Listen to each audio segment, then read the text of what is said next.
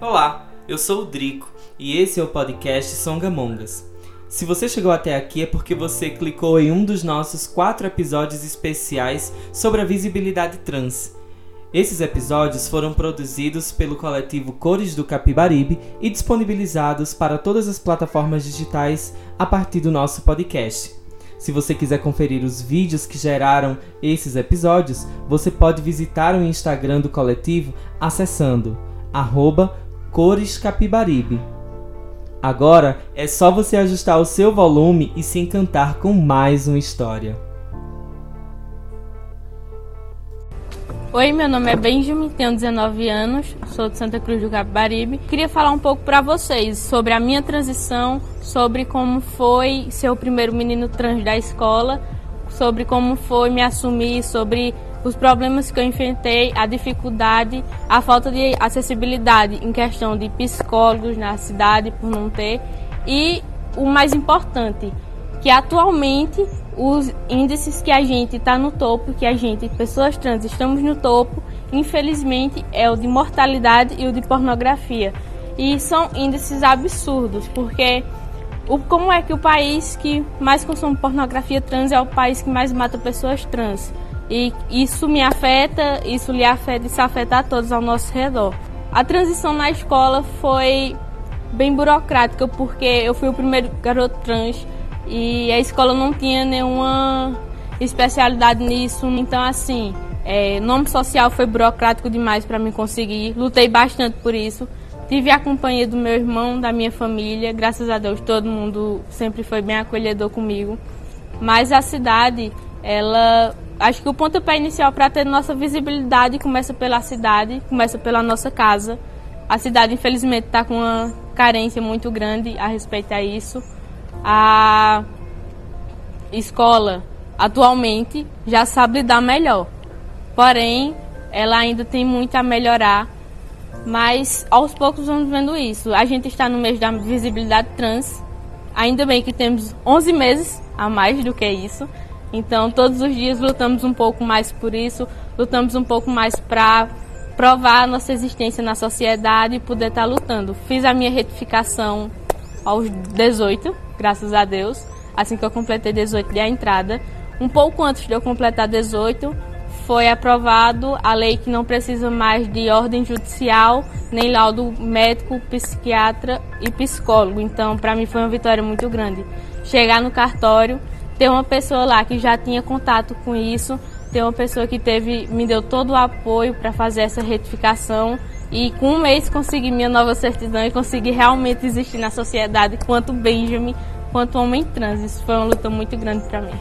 Recentemente eu procurei a unidade de saúde do meu bairro e descobri que eu teria que fazer o pedido do encaminhamento, levar à Secretaria de Saúde da cidade e para então eles marcarem para me levar para outra cidade para ter o atendimento e logo depois fazer exames e tudo mais. Então assim, é uma dificuldade muito grande porque para mim, como eu trabalho o dia inteiro, acabo tendo faltas no serviço e isso pode me levar à demissão.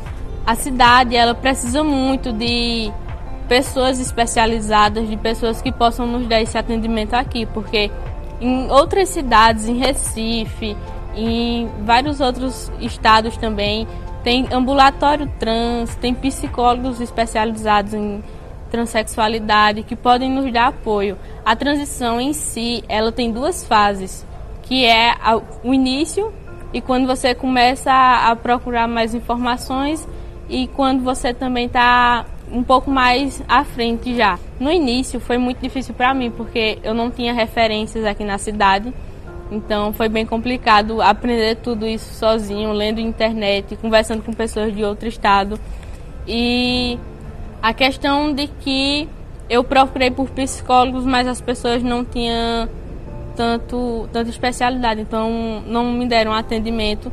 E a transição, ela por si só, ela é difícil, porque por mais que seja algo libertador, hoje eu estou aqui falando para vocês e estou muito feliz em falar, em, bato no peito e falo sou muito feliz sendo homem trans, mas no início foi difícil. É uma coisa que eu mudei minha vida completamente. Se tivesse me perguntado aos 5 anos, eu saberia, não com essas palavras, eu sou um homem trans, mas eu, saberia expressar isso. não tive a oportunidade de expressar quanto criança. Comecei aos 15 anos, mas é uma coisa que acaba querendo ou não mexendo com a sua cabeça, porque tudo aquilo que você aprendeu sobre você, de certa forma, se modifica. Porque você não era aquilo de verdade, você estava sendo aquilo para sua família e para a sociedade.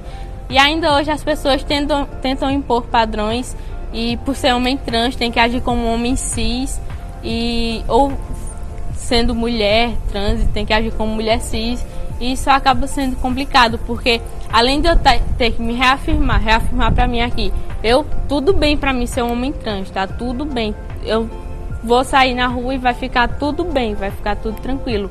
Mas aí quando eu saio vou no mercadinho você ela moça isso acabou mexendo muito. Então, assim, eu sei que se eu tivesse um apoio de um psicólogo especializado, hoje em dia seria muito melhor e eu acho muito importante isso, porque o ambulatório trans na cidade é essencial. A população de Santa Cruz está crescendo cada dia mais. É a cidade da confecção, recebe pessoas do Brasil inteiro na sua cidade, mas infelizmente não tem apoio para os moradores que nasceram aqui ou os visitantes que vêm morar aqui. E tem sua identidade é, diferente daquilo que quando você nasceu, porque é muito complicado é, tá numa cidade que você não tem apoio, que você não tem ajuda em si. Nós estamos no mês da visibilidade trans, é apenas em um mês, porém temos 11 meses aí na frente para terminar o ano e são 11 meses de luta diária, são 11 meses que vamos estar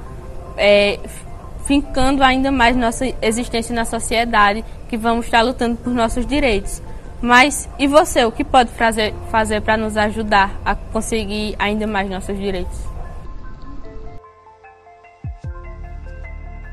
E aí, gostou dessa história?